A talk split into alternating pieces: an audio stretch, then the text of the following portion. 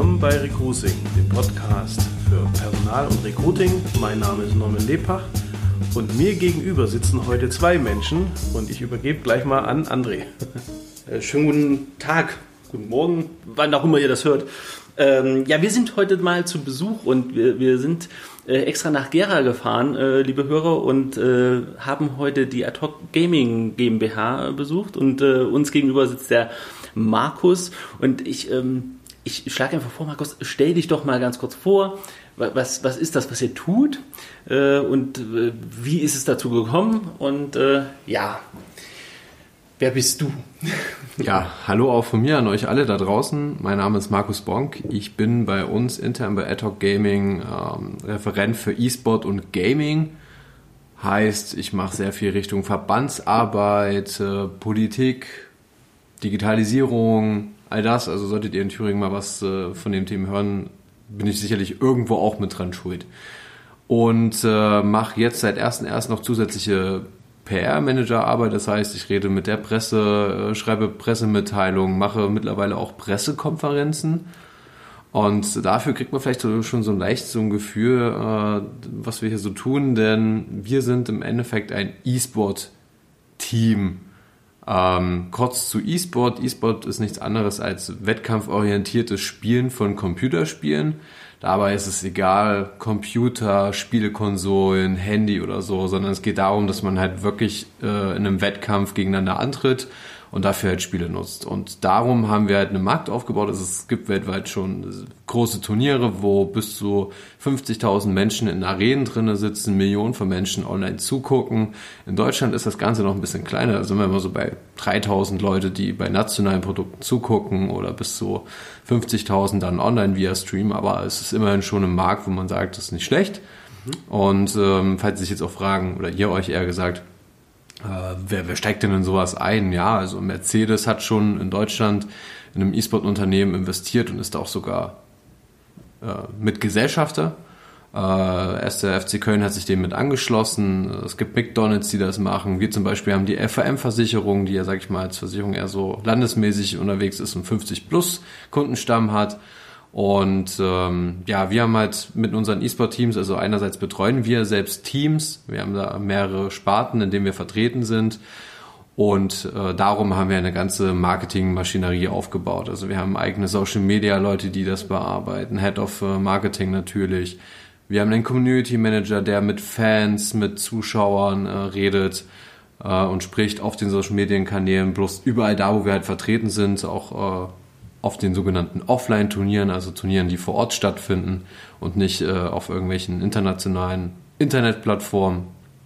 Ähm, dazu gibt es dann natürlich auch noch jemanden, der immer Videoschnitt bei uns macht, der sogenannte Content Creator. Und dann haben wir natürlich noch einen Grafiker, weil muss ja alles hübsch und schön aussehen. Und äh, wir hatten das Thema ja, war der letzte Woche schon hier mit deiner Studentengruppe, André.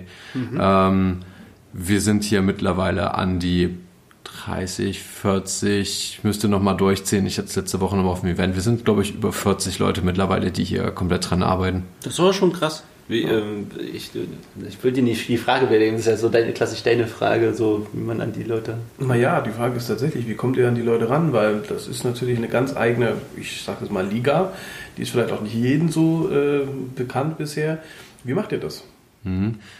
Ähm, da muss man natürlich unterscheiden, von, von wem wir reden. Reden wir von unseren Spielern, die Leute, die eins zu eins mit dem Spiel zu tun haben, als Teammanager, Coach, Analyst oder ähnliches. Das ist ein bisschen spezieller. Also die Spieler zum Beispiel gibt es bei den Spielen in den drinnen sozusagen interne Rankings. Das heißt, man kann sich hochspielen, umso mehr man gewinnt, umso mehr Punkte man hat, umso höher ist man. Ähm, danach suchen wir zum Beispiel Spieler ja. aus und das halt, sage ich mal, europaweit. Dann gibt es die Möglichkeit, das, was man halt auch kennt, von sich privat aus, ne? wenn man sich mal was empfiehlt, hier, guck mal, der Bäcker und so ist cool, der Friseur ist cool, gibt es das natürlich auch bei Spielern. Ähm, das ist so die zweite Möglichkeit, wie wir Spieler finden. Und darüber hinaus sind wir natürlich daran auch immer gelegen, wie finden wir die Leute, die den Trainerstab um das Team drumherum bilden. Das heißt, Manager, Coaches und Analysten, die werden über dieses typische Mundpropaganda-Thema halt gefunden. Ausbildungsmäßig sieht das im E-Sport noch relativ schwierig aus. Also wenn ihr sagen würdet, ich würde, hätte gerne einen zertifizierten Trainer oder Teammanager, wird schwer. denn hier gibt es gerade im Teammanagement-Bereich die ersten Ansätze, ähm, wo man studieren kann. Das sind aber mehr so private Unis, das heißt, es wird auch ein Ticken teurer. Und wir haben zum Beispiel zur Kooperation mit der Hochschule Mittweida angegangen, die, sage ich mal, Richtung Medien unterwegs sind, da auch Stipendien für gewisse Schüler anbieten. Heißt, da gucken wir natürlich auch selbst in Zukunft Leute zu finden. Aber ansonsten ist es gerade wirklich ein äh, sehr großer Quereinsteigerbereich, was ja Gaming an sich schon selbst so ist. Also wenn man sich mal Spieleentwicklung anguckt, das, das sind meistens Leute ITler, die in der Programmierung landen, die gesagt haben, oh, ich möchte jetzt mal irgendwas Richtung Entertainment machen so ähnlich funktioniert das im E-Sport auch. Also, dass Leute halt, die Marketing studiert haben und Co. jetzt zu uns rüberkommen und dann halt noch ein bisschen lernen müssen, wie funktioniert der Gaming-Markt, wie funktioniert der E-Sport-Markt, ne? Also, was sind die neuesten Trends, wie spricht man sozusagen die Zielgruppe an, da jedes Spiel immer unterschiedliche Zielgruppen hat. Das eine Spiel ist zehn Jahre alt, das heißt, die Zielgruppe ist etwas jünger. Das andere Spiel ist 20 Jahre alt, das heißt, da muss man dann schon ein paar Jahre noch zurückdenken und wissen, wer da was zu sagen hat und wer da die Ikonen sind. Ähm, das heißt, da muss man natürlich schauen, wie findet man seine passenden Leute. Wir hatten das, weil du noch wegen der Anfangsgeschichte gefragt hattest, wir haben ja mal als e.V. angefangen, sind mittlerweile eine GmbH. Das heißt, ähm, die ersten Grundzüge, wo wir 2017 angefangen haben, im April sozusagen die Ausgründung Adhoc Gaming zu haben, waren das alle Leute aus dem Verein. Das heißt, wir haben da jahrelang ehrenamtlich gearbeitet. Man kannte sich, man, man wusste, was die Stärken und Schwächen der jeweiligen Personen sind und dadurch war es am Anfang etwas einfacher, so einen festen Stamm an Leuten zu finden. Mittlerweile haben wir aber schon Probleme, wirklich auch Teammanager für ein gewisses Spiel zu finden, mhm. weil wir, sag ich mal, hier in einem professionellen Grad sind. Ne? Wenn wir sagen Verein, Hobby war das ja damals und es ist für viele immer noch ein Hobby. Das als Beruf Vollzeit zu machen, bringt natürlich auch Anforderungen, Professionalisierungsgrad, ja. äh, Wissen in gewissen Bereichen mit und die haben die meisten nicht. Das mhm. heißt, wir können noch nicht mal mehr auf unserem Niveau, wo wir sind, wirklich aus der, aus der Branche des E-Sports Leute herausgreifen, weil die einfach zu schlecht sind. Klingt, klingt hart, aber wir sind halt nun mal eine Branche in Deutschland, die eigentlich 20 Jahre alt ist seit 1999. Da hat das alles angefangen, aber wo man wirklich aktiv sagen kann, dass es professioneller geworden ist, wo Leute auch verstanden haben, weil ja dann ja auch Social Media kam, wo man halt auch mal tracken konnte, was heißt das denn, wenn Leute da auf so einer Bühne sitzen? Wer guckt denn da wirklich zu? Und wen erreichen die damit? Konnte man halt mit, mit dem Start von Facebook, Twitter, äh, der Streaming-Plattform Twitch, äh, die ja auch von Amazon gekauft wurde, ähm, erst danach wirklich so sehen und äh, nachweisen. Das heißt, ähm, ja, also wir müssen auch sozusagen jetzt langsam schauen ähm, mit, mit dem Stamm, den wir haben, auch an dem Professionalisierungsgrad, den wir erreichen wollen, weil ja auch Partner und Sponsoren, wenn ich schon Mercedes erwähnt habe, ne, Daimler hat nun mal eine sehr lange Geschichte im Sponsoring und im, im, im eigenen Image, äh, was sie haben und was sie, was sie auch weiterhin so betreiben wollen. Und dahergehend können wir da, müssen wir uns halt immer ein bisschen anpassen, müssen halt von der Qualität auch steigen ja, wenn man da nicht so viele Auszubildende hat oder Studierte, muss man natürlich auf andere Bereiche rübergreifen und muss dann halt so ein bisschen äh, immer ein bisschen Ausbildungsgrad noch mitbringen, wenn man Leute, die BWL, VWL studiert haben, aber nie was mit E-Sport zu tun hatten, äh, da reinbringen muss. Ne? Auch in der Unterscheidung. Wir haben immer das Problem, dass man immer bei uns vom Gaming redet, Riesenmarkt. Ja, wir haben in Deutschland 50 Prozent, die knapp spielen. So, da reden wir aber auch schon von den Leuten, die einfach nur ein Spiel auf, auf dem Handy haben. Also können die Zuschauer sich jetzt mal überlegen, ich bin ja ein Gamer, Mensch, richtig. Ähm, und E-Sport ja komplett das Professionelle davon ist. Ne? Also wir reden dann nicht mehr von den Leuten, die das aus dem Hobby machen, sondern von den Leuten, die wirklich acht Stunden am Tag mit dem Thema zu tun haben. Weißt du, wie, wie groß der Anteil dann ungefähr von den 50 Prozent äh, in Deutschland sind Gamer dann noch sind, die das wirklich professionell machen? Kann man das überhaupt in eine Prozentzahl fassen oder ist die so gering, Na, dass man eher sagen müsste, ja, es ist eine Handvoll oder sind ein paar hundert? Es ist sehr schwierig, weil es dazu halt noch keine, keine wirklichen Zahlen gibt. Es mhm. ist immer so im Umlauf, dass sich 10 Millionen Menschen gerade dafür interessieren, irgendwie in E-Sport einzusteigen, es gucken. Ah, es sind halt Hochrechnungen, ne? Deswegen, mhm. das sind schöne Hochrechnungen. Ich glaube, die, die rechnen das noch zu weit hoch, wenn du wirklich von den Professionellen ausgehst oh, ich habe das mal Pi mal Down so ein bisschen runtergerechnet. Du hast vier Titel, die weltweit wirklich sehr stark sind. Nun gibt's dafür Ligen, äh, A10 Teams. So davon können meistens vier Teams maximal sich wirklich Vollzeit sowas leisten. Dann gucken wir mal, dass wir eine ESL äh, Gaming in Deutschland haben, so also damals Turtle Entertainment ESL, erklär es ganz kurz. Also ESL kommt aus Köln. Äh, ausgeschrieben hießen sie mal Electronic Sports League. Die sind aber weitaus mehr geworden, weshalb sie nur noch ESL verwenden. Mhm. Ähm, mit Sitz in Köln machen sie halt weltweit mit die größten Turniere, die es gibt. Also es gibt okay. zum Beispiel die ESL One Cologne, das ist ein großes äh, Turnier, E-Sport-Turnier ähm, in Köln. In der wird immer ausgetragen in der Lanxess Arena und dort sind bis zu 15.000 Leute pro Tag und schauen halt wirklich Millionen von Menschen zu. Jetzt für die Hörer, es gibt halt natürlich im E-Sport verschiedenste Spiele. Man kann nicht sagen, wenn ein E-Sportler als E-Sportler betitelt wird, dass der auch wirklich alle Titel kann, muss man sich vorstellen man sagt ja zum Fußballer auch nicht, geh Handball spielen. So, ne? Und so ist zum Beispiel Counter-Strike. Leichtathletik oder so, da gibt es ja auch die verschiedenen Disziplinen. Ja, genau. Und so muss man das halt auch verstehen. Und da ist in der Lanzes Arena zum Beispiel Counter-Strike so. Und die ESL macht das ja mittlerweile, die haben wirklich vorher so Online-Ligen gemacht. Mhm. Äh, dadurch, dass ja E-Sport digitales Medium ist, ist das sehr einfach. Also wir können sehr weit, äh, weltweit auch mit, mit anderen Teams trainieren. Da gibt es zu den äh, immer nur diese Internetprobleme. Man kann sich vorstellen, wenn man jetzt mit jemandem aus Amerika oder so telefoniert, dauert das halt auch manchmal ein bisschen länger, bis eine Antwort ankommt. Und so ist das bei uns äh, im, bei den Spielen auch. Wir reden immer von dem sogenannten Ping, mhm. der im Endeffekt äh, sozusagen wiedergibt, wie ist meine Antwortzeit von mir zu dem Server, wo das Spiel drauf läuft. Ähm, und wenn der zum Beispiel in Nordamerika steht, dann dauert das halt etwas länger. Und so ist das eigentlich die einzige Grenze, die wir haben. Mhm. Ja, genau. Und die ESL ist mittlerweile weltweit äh, da größter Ausstatter ähm, von solchen, also nicht Ausstatter, sage ich schon, ähm, Veranstalter von solchen Turnieren und haben sich halt weiterentwickelt und deswegen ähm, ja, sind wir dadurch auch in Deutschland sehr groß, was Dienstleister, Eventveranstalter angeht. Deswegen ist die Zahl, glaube ich, die mit E-Sport leben, weitaus höher. Ich würde sie aber zwischen 5.000 und 10.000 schätzen, die in Deutschland davon Vollzeit gut leben können. Aber das ist ja, ja so wenig ist das gar nicht. Das ist mehr, als ich mir das jetzt vorgestellt das hätte. überrascht mich auch. Vor allen Dingen überrascht mich auch die Struktur, dass ihr Trainer, Manager, ja, das ist also wie bei einer Mannschaft. das ist ja lustig, weil du gerade im Eishockey dich ja auch ein bisschen genau. engagierst und da auch gerade die Strukturen mitbekommst. Genau, also da ist es natürlich fast vergleichbar. Ich habe vorhin hier auf deinem Schränkchen äh, gesehen, da gibt es sogar E-Clothes, also ich sage jetzt mal, ja, Kleidung wahrscheinlich für Spieler oder was. Äh, und du selbst, jetzt kann man das, wir machen vielleicht nochmal ein Foto. Aber wir machen, ich versuche, ich versuche im Rahmen meiner begrenzten Möglichkeiten ein hübsches Foto von Markus zu machen. Also hast auch Logos an deinem äh, Shirt, also von der Seite her. Ja, das wirkt sehr professionell und tatsächlich auch ja, ganz anders, als ich mir das vorgestellt habe, als bevor wir hergefahren sind. Ja, ja. Äh, jetzt lass uns doch mal, Markus, drüber reden.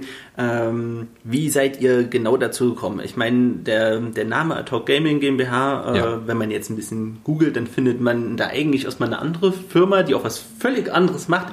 Wie, wie ist das entstanden? Also auch mit was für einem Gedankengang? Also, dass der Verein zu einer GmbH wurde und dann tatsächlich auch, ähm, was kann man, was kann man damit anfangen? Weil ihr vermarktet ja die Spieler letztendlich oder das, ja, doch die Mannschaft vermarktet ihr ja, soweit ich das verstanden habe.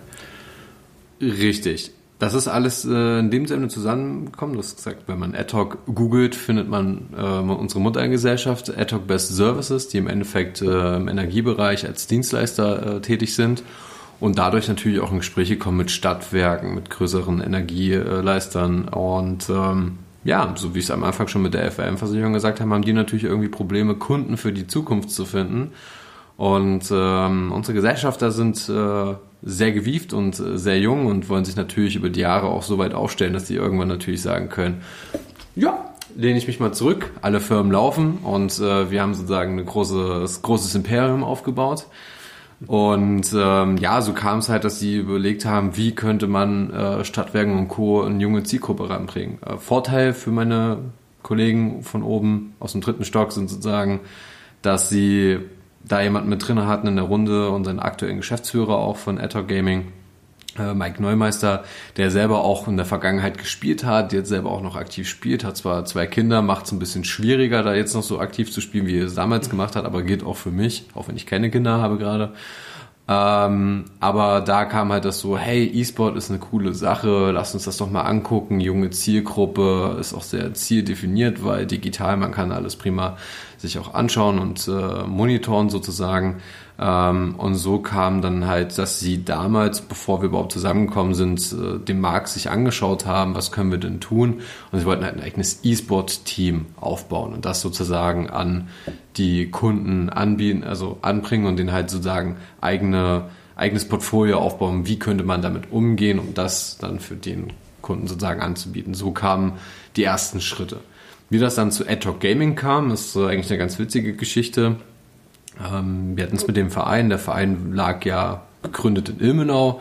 Ähm, von 2011 an waren eigentlich auch 2017, wo dann so die ersten Gespräche kamen, schon eigentlich als Verein so weit, dass wir gesagt haben, ey Leute, acht Stunden normal arbeiten plus acht Stunden Verein, wo wir auch noch sehr viel privates Geld reingesteckt haben plus acht Stunden schlafen macht so einen Lebenszyklus äh, sehr schwierig und unangenehm. Lasst uns bitte dieses Jahr damit aufhören, weil wir es aus dem Verein alleine nicht heraus geschafft haben, es halt wirtschaftlich zu machen. Einfach, mhm. weil wir da auch nie den Drang dazu hatten. Es war eigentlich wirklich aus Spaß und wir wollten Leuten halt eine coole Plattform bieten, die, die halt wirklich sehr transparent und ehrlich ist. So, das sind so die zwei Grundlagen, die man jetzt nehmen muss. Und ich habe, wenn ich sage arbeiten, äh, in der Zeit schon eine eigene Agentur aufgehabt, ähm, wo es darum ging, Leute, Events, Firmen in den Markt E-Sport reinzubringen, denn ich habe äh, Beratung und Dienstleistungen für E-Sport und Gaming angeboten. Das heißt, äh, da mein Wissen aus den gesamten Jahren, die ich gesammelt habe, weil ich ja auch eine Ausbildung übrigens als Game Producer gemacht habe. Jetzt für die Zuhörer nochmal dazu. Game Producer ist im Endeffekt der Projektleiter in einer Spielentwicklung. Das heißt, ich habe gelernt, wie man Spiele, Games im Endeffekt von A bis Z äh, wir müssen, entwickelt. Wir müssen eine zweite Folge machen. Das ist, nämlich, das ist tatsächlich auch voll spannend, äh, gerade, gerade solche Jobs. Äh, und Thüringen ähm, ist ja durchaus immer sehr interessiert, auch gerade was Medienproduktion angeht. Und ja. ich sehe da ja durchaus Möglichkeiten, wenn man, wenn man Rahmenbedingungen schafft, dass man hier da auch ein paar Unternehmen ansiedeln kann. Ja. Aber das, das machen wir mal in einer anderen Folge. ähm, ich bin schon mal gebucht für die nächste, alles klar. Ja, ja, ja sowieso. Also ich finde das Thema voll spannend, äh, einfach weil es tatsächlich A, für eine junge Zielgruppe aus meiner Sicht äh, mal interessant ist und weil es Unternehmen mal die Möglichkeit bietet, von diesen üblichen Instrumenten, die man ja so gerne bedient und die manchmal tatsächlich auch ein bisschen ausgeleiert wirken, halt durchaus auch mal neue Perspektiven halt äh, äh, zu gewinnen und, und, und, vielleicht auch mal etwas unkonventionell. Du hast gesagt, die LVM-Versicherung hat ja eigentlich ein etwas älteres Publikum. Äh, wie, wie kommt die zum Beispiel dazu? Was treibt die zum Beispiel an und sagt, oh ja, wir engagieren uns hier, weil das könnte, das, das bringt uns folgende Dinge? Äh, das kann man die wahrscheinlich ziemlich gut selbst fragen, aber wir können dazu nur äh, einen Punkt reinbringen. Ich glaube, eine FAM braucht allgemein sehr lange, bis sie sich für auf Entscheidungen festgesetzt haben. Und ähm, ja, bei uns hat es wenige Monate gedauert. Also wir haben auch selbst aus der Hauptzentrale sozusagen das Go dafür bekommen, dass die uns sponsern. Und ähm, ja, das ist bei denen halt gut angeklungen, weil erstens meine Mitgesellschafter sehr gut im, im Präsentieren sind. Also sie können Sachen rüberbringen. Ne? Das ist dann halt so die Sache, wieso, weshalb, warum sie selbst eingestiegen sind und mich da mit ans Board geholt haben und das dann damals gegründet haben, um den Bogen kurz noch zu Ende zu schließen. Hey, Entschuldige. Ähm, ist das halt ähm, genau aus der Grund, warum man eine FAM-Versicherung davon überzeugen konnte. Weil noch war der Einstieg, sage ich mal, relativ günstig. E-Sport ist noch sage ich mal, im Gegensatz zu Fußball, zu Handball und Co. günstig. Vor allem für das, was man halt bekommt, weil wir ein komplettes digitales Paket sind, ähm, kriegt man da halt sehr viel Erfahrung. Und das heißt, die FM-Versicherung hat das natürlich nicht nur aus dem Grund gemacht, um zu sagen, hey, wir wollen uns bei der jungen Generation platzieren, wir wollen die Produkte entsprechend halt nochmal jünger gestalten, so dass man halt natürlich schaut, ne, so bei, bei jungen Leuten mit 12, 14 halt schon so ein Ding im Kopf reinzupflanzen, wenn ich irgendwann mal 18, 21 oder älter bin, wo hole ich meine Versicherung, was gibt es denn dann? Da anfangen wollen. So. Und dafür waren wir halt natürlich ein perfektes Hike, Vehikel sozusagen aus meiner Sicht und ich hoffe auch aus deren Sicht. Aber sonst hätten sie auch nicht äh, den Deal gemacht. Und ähm, was der nächste Punkt ist, was man ganz klar sagen muss, ich glaube, die LVM, und das, ist, das, sieht man ja auch, lernen auch daraus, ne? weil wir verwenden Social Media hauptsächlich. Wir verwenden dies, das Format Streaming, das heißt, wir präsentieren uns live im Internet, zahlen halt dafür nichts, weil das ja kostenlos ist im Gegensatz zu analogen Fernsehen. Das heißt, es gibt komplett andere Möglichkeiten, die sie auch in Zukunft verwenden könnten, um halt an junge Leute heranzutreten. Und das äh, ist, glaube ich, eine Kombination aus beiden Sachen, ähm, auch mit dem Image vertreten. Ne? Sollten wir einen Titel gewinnen, berichtet jeder über uns. Äh, unsere Jungs, unsere Spieler sind ja auch schon Stars mit, mit Millionen Reichweiten pro Monat. Das heißt, die erreichen sehr viele junge Leute auch mal an sich. Ähm, da gibt es so viele Themen, die da mit, mit einmal sozusagen abgreifen, ähm, dass er sogar so weit war, dass sie sich auch noch Hilfe von extern mitgeholt haben, ne? weil das ist halt ein Riesenkosmos oder wenn man da so langsam reinsteigt, am Anfang sieht das noch so, ja geil, geil, geil und dann kommen wir immer so, ja, aber ihr müsst übrigens auch, wenn ihr so E-Sportler, Fans, Gamer und ähnliches abgreifen wollt, die sind halt nicht so einfach zu überzeugen mit einer Bannerwerbung, mhm. sondern ihr müsst halt auch Kampagne darum schnüren. Ne? Also ihr müsst deren Sprache auch sprechen. Das heißt, wir bringen denen sozusagen darüber auch hinaus nochmal, wie, wie, wie redet denn die Jugend heute überhaupt? Wie sieht denn die Jugendkultur aus? Ich meine, ich will ich jetzt nicht als Jugendkulturberater so ne, nehmen, aber sieht man ja selbst bei uns im Unternehmen. Man fängt ja hier von äh, Spieler, der mindestens 18 sein muss, bis hin zu ähm, Geschäftsführer, der Mitte, Ende 30 ist. Das heißt, wir, wir ziehen hier schon, sage ich mal, mehrere Generationen mit einmal mit und gucken halt natürlich mal für mal. Es wird für mich auch irgendwann mal schwieriger zu verstehen, was gerade aktuell ist, aber dafür gibt es dann immer jüngere Kollegen. Äh, da natürlich auch zu schauen, wie, wie, was gerade rennig, äh, was, was sollte man mitnehmen und äh, was ist der richtige Kommunikationskanal. Auch selbst ein Facebook ist bei uns im E-Sport absolut gar nicht mehr relevant, ja, äh, sondern bei uns geht es eher Richtung Twitter, Instagram. Mittlerweile überlegt man über TikTok zum Beispiel, auch, auch wenn ich, wir absolut noch nicht wissen, wie wir es machen sollen, weil das eigentlich für was komplett anderes gedacht ist. Aber so muss man da halt weiter leben und wir haben wirklich auch mit Facebook angefangen. Die war mal unsere Hauptplattform. Ja, klar. So, heutzutage, wenn ich überlege, wenn wir da einen Beitrag äh, veröffentlichen, sehe ich, dem die Seite gehört und da auch Admin ist, noch nicht mal alle Beiträge. Also ja. da merkt man schon, was bei Facebook über die Jahre schiefgelaufen ist. Und bei Twitter ist halt so, ne, man hat nur begrenzte Zeichen, man muss immer überlegen, was man schreibt. Macht es natürlich sehr schwierig in der Kommunikation, aber dadurch ist es sehr schnell. Man kommt auch äh, sehr eng mit den Leuten zusammen, weil die Leute da auch äh, reagieren und diskutieren wollen. Und ich glaube, da auch natürlich eine Plattform nach außen, was eine FAM natürlich auch lernen kann, ist, ah, wie reagieren wir bei gewissen äh, den sogenannten Shitstorm. Äh, mhm. Also im Endeffekt, wenn Leute anfangen, äh, einen voll zu meckern, irgendwas nicht gefällt, das öffentlich machen und sich sehr viele dranhängen, so könnte man so ungefähr beschreiben, wie reagiert man da. Ne? Also es geht da auch sehr viel nochmal näher an den Kunden ranzukommen und nicht immer von oben herab, so dass unsere Werbung fertig, sondern dann auch so, hey, wir haben hier übrigens Produkt, was haltet ihr davon? So, ne, in so eine Richtung drängen wir dann natürlich auch eine FM. Und ich glaube, das kann dir sehr gut tun. Wenn, wenn, wir mal das Ganze, weil das ja immer so unser Kern ist, äh, mal aufs Recruiting betrachten, da ist ja inzwischen Online-Marketing auch ganz, ganz wichtig, äh, schon wenn es um Employer Branding geht, aber auch tatsächlich, wenn es darum geht, Stellen zu kommunizieren. Ähm, siehst du da eine Chance oder die wirst du natürlich sehen. Wie siehst du die Chance, dass, äh, dass man ähm, ja, E-Sports äh, dafür nutzen kann? Also beratet ihr zum Beispiel auch dann die, die Sponsoren mit, wie sie so eine Kampagne machen sollen? Oder sagt ihr einfach nur, ja, ihr müsst auch eine Kampagne machen? Ah, macht.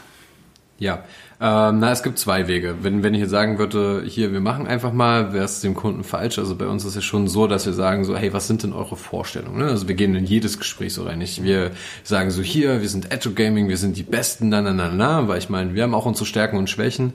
Unsere absolute Stärke, muss man dazu sagen, ist halt, dass wir wirklich auf denjenigen zugehen und gucken, was passt auch. Also selbst wenn wir irgendwie eine Messe oder sowas hören und mitkriegen, dass sie dort sind oder wir dort sind und merken, hey, das wäre für euch vielleicht auch interessant, gucken wir da schon immer zusammen äh, mhm. Konzepte zu erarbeiten, weil nur so funktioniert es, sonst fehlt halt die Glaubwürdigkeit dahinter, was, was man zusammen macht. Und da müssten eigentlich wirklich auch alle mal in Zukunft schauen. Wir haben selbst auch das Problem gehabt, weil ich ganz klassisch zum Beispiel auf Twitter eine Stellenanzeige rausgegeben habe da schreibt man ja, sag ich mal so, das wäre das Optimale, so, ne? Die meisten Leute, wenn man sich das durchliest, und ich glaube, das, das ist eine Sache, da müssen alle hier draußen mal lernen, wie das funktioniert. Damit schreckt man ja schon ab, weil da stehen ja so Sachen drinne, wie, wo man sich denkt, oh mein Gott, das habe ich in meinem Leben noch nie getan, also ich kann das, aber ich kann das nicht. Kann ich mich jetzt bewerben oder nicht? Also es fehlt dann sozusagen nochmal diese Rückfragstelle, ne? wo man ja. halt sagt so, ja, also wenn du Fragen hast, gerne her damit so. Und, das ist, glaube ich, so ein Problem. Man muss von diesem plakativen einseitigen weg, sondern man muss das halt irgendwie in einem Dialog gestalten. Weshalb ich zum Beispiel denke, dass solche Streams, wo man halt sagt, okay, man macht einfach mal ein Video als, als großes Unternehmen, wo man das halt vorstellt. Also will, die sollen jetzt nicht bei ihrer Jahreshauptversammlung oder sowas machen, aber dass man da halt einfach mal sagt, so, hey, wir machen so einen Recruiting Day ähm, online, wo ihr euch gerne mit einschalten könnt. Ich meine, das könnte in der Schule auch jeder dann sagen, so, hey, wir gehen ins Computerkabinett, gucken uns das an. Und man kann parallel auch Fragen stellen äh, macht es wahrscheinlich viel einfacher als diesen typischen Weg, okay, ich nehme jetzt diese Stellanzeige, nehme das Telefon in die Hand und melde mich bei denen. Weil ganz ehrlich, wie oft macht man sowas? Oder man nimmt eine Stellenanzeige aus einer Zeitung und geht zu denen hin und fragt nochmal, weil äh, vorher passiert halt das so im Kopf, nee, zu harte Anforderungen oder man hat ein falsches Bild von dem Job. Das heißt, die Leute müssten eher mehr gucken in, wahrscheinlich das einfachste wäre erstmal in Videoform, denjenigen, der in der Personalabteilung verantwortlich ist oder der der Ausbilder ist, zu sagen so, hey, passt auf, wir, wir suchen jetzt hier neue Azubis zum Beispiel, das und das äh, wäre euer Arbeitsalltag, dann vielleicht auch mal ein bisschen damit reinzubringen, weil die meisten haben gar kein Gefühl mehr dafür. Ich meine, ich habe angefangen zu sagen, ich möchte Baggerfahrer werden oder ich möchte Helikopterpilot werden, also Pilot am Ende des Tages. Ne? Ich hatte da irgendwie so ein Bild dafür, weil ich das irgendwie über Serien und Co. irgendwie gesehen habe und äh, damals ja, sage ich mal, kein Social Media gab es. Mittlerweile ist ja sowas wie YouTuber sein. Also im Endeffekt, ich stelle von mir Videos ins Internet, egal ob ich irgendwelche Schminkanleitungen äh, äh, gebe oder ich spiele ein Spiel, mir gucken davon tausende von Leuten zu und die freuen sich darüber, wie ich Geschichten erzähle. Ich mache Musik und stelle das online. Ja, das ist ja das, was die Leute, die jungen Leute davon heute träumen, weil sie das als erstes mitkriegen. Ich meine, mhm. sieht man bei mir schon. Ich gucke ja schon gefühlt kein Fernsehen mehr. Ich habe Netflix, ich habe äh, Amazon Prime, äh, demnächst hoffentlich dann auch Disney Plus endlich mal. Ähm, es ist ja Marvel und äh, Marvel-Fan und meine Freundin ist Disney, deswegen passt ja, das, das als. Ja, ja ähm, deswegen äh, muss man da natürlich schauen, wie wie wie greift man die jungen Leute auch. Ne? Und das ist also man muss halt schon noch mal einen Ticken weitergehen. Klar, es ist noch mal eine Anstrengung. Klar muss man sich offen machen für Neues, aber das ist der Weg, weil auch ich muss ganz ehrlich gestehen, ich, ich suche mir meinen Weg da eher durch, durch Netzwerken. Also ich stelle, wenn ich irgendwie nochmal einen neuen Job suchen sollte, mache ich das nicht, dass ich irgendwie gucke, welche Anzeigen es gibt, sondern ich rufe da an, sag so, hey, ne, ne, ne, ich suche vielleicht was Neues, könnt ihr euch da irgendwas vorstellen? Ich hätte eine Idee, also von mir aus, weil ich es halt weiß und weil ich halt festgestellt habe, wie man es am besten macht, so als, als Interakt, also mit eigener Kraft sozusagen nochmal vorzugehen und halt initiativ zu fragen, anstatt wirklich erst abzuwarten, ja. ähm, ist das, was ich gelernt habe über die Jahre. So, ne? Davon kann man aber auch nicht ausgehen, dass man das in der Schule oder Co. lernt. Da lernt man ja gefühlt noch nicht mal, wie man eine Bewerbung schreibt oder wie er seine Steuererklärung macht. Ähm, aber da muss es halt hingehen, wo man als, als, als Arbeitgeber sagt, okay, wie kann ich es denn anders machen? Und äh, das ist eine Sache, die würde ich jetzt erstes empfehlen, zu gucken, dass man da ein bisschen persönlicher wird und weggeht von diesen hier, ich mache eine Stellenausschreibung, die kann man von mir aus immer noch gerne machen, weil man da auch reinschreiben kann, okay, um aufzulisten, was, was bieten wir denn für Vorteile? Wir hatten es gerade im Vorgespräch zum Beispiel vegane Küche. So würde ich halt auf jeden Fall mit reinnehmen. Für mich wäre es kein Thema, aber ich bin ja auch kein Veganer. So. Ähm, aber es ist für mich trotzdem, wenn ich es so schon höre, wo ich merke, hey, der Arbeitgeber denkt ja noch einen Ticken weiter, der macht halt nicht so, ja, ist mir egal, sondern ich kümmere mich um meine Angestellten. Also für mich, selbst wenn ich kein Veganer bin, würde ich sagen, cool, der macht ja mehr, als er sollte. Mhm. Und ähm, darauf sollte man klar mehr den Wert legen und ähm, da vielleicht auch unter so einer Stellenanzeige, wenn man sie auf die eigene Webseite macht, nochmal so ein Video, wo man halt so ein bisschen mhm. auf, das, auf den Job eingeht oder nochmal irgendwie zeigt, wer man ist und dann auch gerne nochmal den Aufruf startet, so, hey, ruft auch gerne an. Ich bin übrigens dann auch die Person, die er dann am anderen Ende hört, was halt super optimal ist man hat keinen Schiss mehr davor, weil man einfach nicht weiß, was erwartet mich da am, an, am Ende des Hörers, sondern ne, diese persönliche Ebene ist schon mal eher gegeben. Und das bietet uns halt das Internet an und die sollte man definitiv auch nutzen. Mhm. Ich, äh, ich, hätte noch eine Frage, dann, falls du noch eine hast. Aber wie kriegen wir jetzt, ähm, was bietet ihr zum Beispiel jetzt konkret für, für ja, Marketingmöglichkeiten für zum Beispiel auch die Sponsoren und Partner halt an?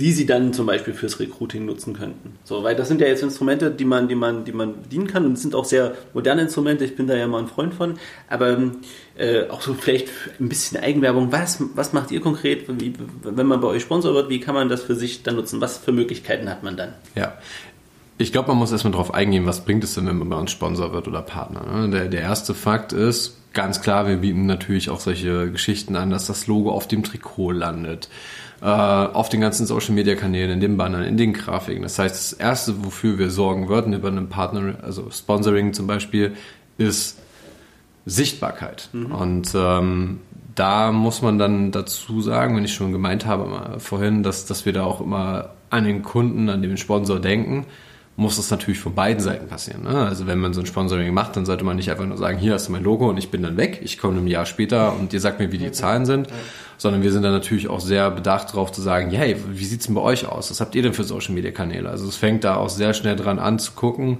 wie man das Thema beidseitig bespielt. Und das ist, glaube ich, eine, eine sehr gute Sache, die man mit uns zusammen lernen kann, weil wir halt aufzeigen, was wäre möglich und was nicht. Mhm. Also da dieser Lernfaktor plus in die richtige Richtung äh, der, der, der öffentlichen Wahrnehmung das zu rücken. So, es ist natürlich immer eine eigene Sache. Wie wollen sie sich denn präsentieren? Weil wir haben unser Image und äh, ob sie sich da nun draufsetzen oder nicht, ist dann natürlich äh, deren Sache, aber man kann dann mit dieser Thematik auch spielen und das Ding ist auch unterschiedlich. Wir haben ja extra auch bei uns geguckt, es gibt ja Spiele, die zum Beispiel ab 16 oder 18 sind, ab 12 sind. Wir haben auch da eingeteilt, dass wir unseren Partnern, Sponsoren da äh, ganz klar anpassen, wenn die sagen, okay, wir sind sehr familiennah, wir möchten hier keine Shooter präsentieren, auch wenn die weltweit äh, die größten, also Shooter kurz im allgemeinen Sprachgebrauch redet man immer von Cheese-Spielen, mhm. ähm, was, äh, wenn man wenn man es mir schon anhört, gerade, äh, naja, eher schwierige äh, Thematik ist, weil man muss im E-Sport auf andere Sachen achten, ähm, weil auch die Spieler das tun. Also nur so als Beispiel unsere Spieler. Wir hatten, glaube ich, schon mal in der, in der Folge mal grob drüber gesprochen. Ich bin da auch mal sehr kritisch, weil von außen äh, wird ein falsches Bild gegeben. Ja. ja. Es, es geht immer darum, äh, selbst mal ransetzen, ausprobieren und man merkt, wie komplex sowas ist und man merkt sehr schnell, dass es im Grunde nicht um das, was man als erstes sieht, hauptsächlich geht. Und ich glaube, das äh, nur mal so nebenbei, Taktik, wenn man sich so ein, ja. ähm, natürlich auch Geschick. Also es geht ganz ja, klar auch um Kommunikation. Ja. Und das ist ja noch so eine andere Sache. Genau. Aber kommen wir wieder zurück zu dem Thema, was man da dann im Endeffekt davon hat. Ähm, wenn man sich dem öffnet, dann findet man auch eigene neue Wege. Ne? Es ist ein innovativer Bereich, so die Games-Branche haut gefühlt alle drei Monate neue Technologien raus. Äh, es gibt andauernd neue Spiele, äh, die da Funktionen drin haben. Also auch selbst für sich könnte man, wenn man sich äh, darauf einlässt, mehr und mehr aus der Gamesbranche lernen. Ich glaube, der größte Begriff, der in den letzten Jahren immer mehr und mehr in die IT und Co. reingerutscht ist, zum Beispiel Gamification, mhm. wo es einfach nur darum geht, alltägliche Prozesse ähm, spielend äh, darzustellen. Also jetzt es gibt ja so Sachen, wo Leute in ihren Projekten Punkte dafür bekommen, wenn sie, wenn sie Aufgaben abgeschlossen haben. Das heißt nochmal so ein höheres Glücksgefühl, dass man irgendwas erreicht hat. So ist die schwierigste Variante, wo man immer sagt, ha. Na, Gamification-Ansätze hatten wir ja schon, als wir auf der ähm, Zukunft Personal waren. Allerdings im vorletzten Jahr ähm, gibt es ja Anbieter, die tatsächlich richtige Recruiting-Games anbieten, also wo man dann so einen Score kriegt und dann kriegt man gesagt, ja, du kannst dich mal bewerben und man sortiert tatsächlich auch schon Leute aus, die für die Stelle vielleicht nicht geeignet ist. Also über ein, ein Spiel, das fand ich ganz interessant, ist allerdings auch noch sehr, sehr teuer, das ähm, auf die einzelne Stelle zu, ja.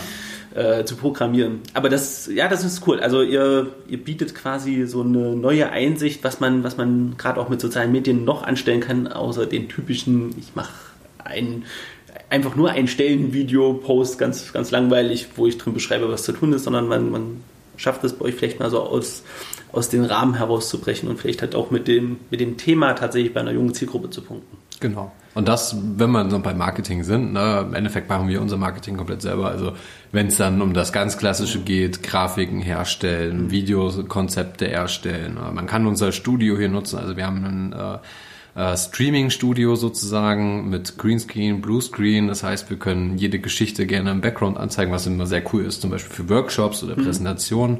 Wir hatten ja auch schon den Bürgermeister, der für das äh, äh, ähm, Rathaus sozusagen, die haben ein Intranet, da ein Video erstellt hat, wo er sozusagen über das Jahr gesprochen hat, äh, was kommt, was da kommt dann passiert. zu euch. Ja, ja.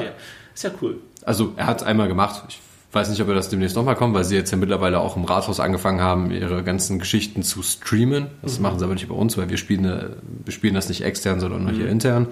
Ähm, aber da merkt man auch, da gibt es viele Varianten, wie man das halt nochmal anders machen kann. Ne? Und ich glaube, unser Bürgermeister zeigt auch sehr gut, was es heißt, in der Öffentlichkeit zu stehen und transparent zu sein, weil jeder hier weiß, was er tut, was er macht und wofür er steht. Und das ist eigentlich keine dumme Sache. Das war das, was ich auch meinte, mit emotional greifbar zu sein am Anfang. Mhm. Ähm, genau, also da bieten wir halt natürlich auch verschiedene Möglichkeiten ein. Also da können wir von A bis Z auch alles machen. Ähm, muss man halt dann schauen, was der Kunde, Partner, Sponsor dann von uns möchte. Also wir gehen auch fernab des E-Sports, ähm, bieten halt natürlich daraus unsere Erfahrung an und dann das auch am liebsten, aber ansonsten gerne auch bei Bannerproduktionen, Drucken von irgendwelchen anderen Sachen. Wir haben, wir hatten es schon angesprochen, wir haben ein eigenes Merchandise, also Fanartikel sozusagen, Teambekleidung, äh, die wir hier auch aus Gera heraus äh, drucken äh, in Portugal. Auch von uns selbst, also selbst Stoffe ausgewählt, äh, Schnitte, Designs und Co. Also dafür auch, also im Endeffekt wirklich 360 Grad nochmal in alle Richtungen, was man gerne machen möchte. Und wenn man schon hört, dass, dass ich hier nebenbei als Gründer noch gerade mit äh, PR-Abteilung äh, mache, Presse und Co. Also wir suchen natürlich auch, gucken erstmal, wie kann man sich in dem Bereich weiterentwickeln und gucken dann, hoffe ich auch, weil es mir gerade sehr viel Zeit raubt von dem, was ich eigentlich mache, äh, dann in Zukunft auch jemanden einstellen, der das Vollzeit kann. Ne? Lernen wir daraus natürlich auch, was wäre denn für Unternehmen schlau, nochmal wo reinzugucken. Mhm. Ähm, das heißt, eine leichte Unternehmensberatung kommt damit auch. Hast du, äh, Norm, hast du noch eine Frage? Weil ansonsten, weil wir immer versuchen, unsere Zeit immer einzuhalten, hätte ich noch eine Abschlussfrage. Wo siehst du denn, äh, ich will nicht sagen so in zehn Jahren diesen E-Sport-Markt, sondern wo siehst du zukünftig den E-Sport-Markt? Was fehlt noch? Was, was muss vielleicht auch gerade jetzt in Thüringen regional und vielleicht deutschlandweit geschehen, damit das Thema die Aufmerksamkeit bekommt, die, die es vielleicht auch einfach verdient? Ähm, das hängt von sehr vielen Faktoren ab. Man muss verstehen, der E-Sport baut sich von oben nach unten gerade auf, was ein Problem ist in der Breite. Ne? Gemeinnützigkeit hat man vielleicht schon ein paar Mal gelesen, E-Sport als Sport anerkennen. Ähm, das wird sich in den nächsten zehn Jahren definitiv verbessern. Einfach auch, weil sich immer mehr Fußballvereine draufsetzen. Also zum Beispiel kann sich Schalke mal angucken, Schalke 04 Bayern München vor kurzem auch noch, auch wenn ich ehrlich sagen muss, äh, E-Football, FIFA, diese ganzen Spiele, die, sage ich mal, Sport nur ins Digitale übertragen und dort simulieren, sind nicht die wahren E-Sport-Titel, bringen auch nicht die Größen und Reichweiten, wie man sie überall liest. Genau das Gegenteil sogar. Es ist mehr, ich zahle sehr viel, um wenig zu bekommen ähm, wird sich das alles so drehen, meiner Meinung nach, auch weil wir einen Verband haben, der seit zwei Jahren aktiv, ähnlich wie ein DFB für den E-Sport der ESPD, also E-Sport-Bund Deutschland, äh, der das Thema weiter vorantreibt, äh, Strukturen schafft. Naja, ich denke mal schon, dass wir in zehn Jahren, wenn, wenn alles richtig läuft, auch die Möglichkeit haben in Deutschland, äh, jetzt nicht von, über, von der Breite her, sondern vom, von der Strahlkraft her und von den Sponsoren, wie sie eingestiegen sind, über dem Fußball stehen Mm, aber. Ich würde da, das begrüßen, tatsächlich. Ja, ja, das ist aber an vielen Faktoren. Also, ne, man muss ja, wir haben nicht, Fußball entwickelt sich, keine Ahnung, Regeländerungen alle drei Jahre, bei uns gefühlt alle paar Monate.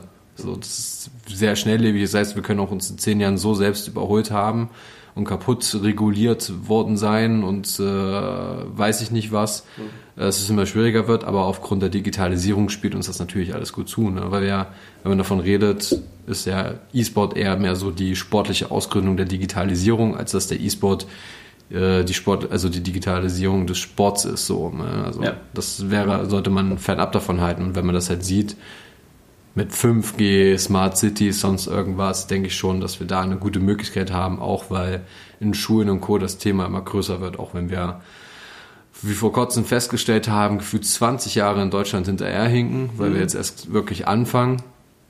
Ähm, aber wird. Ich hoffe, dass, also es hängt alles damit ab, wie Deutschland gegenüber einer Digitalisierung steht, wie wir Kultur, Bildung und Co. da nachholen.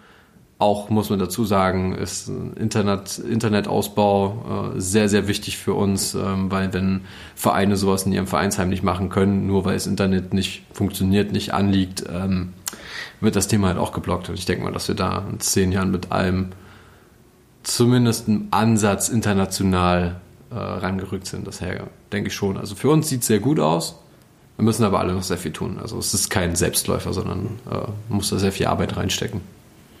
Sehr schön. Dann bedanken wir uns fürs Gespräch. Also Vielen Dank. war super aufschlussreich und spannend und äh, schon angeteasert, wenn du Lust hast, gerne nochmal zu äh, spezifischeren Themen, äh, gerne nochmal eine Runde.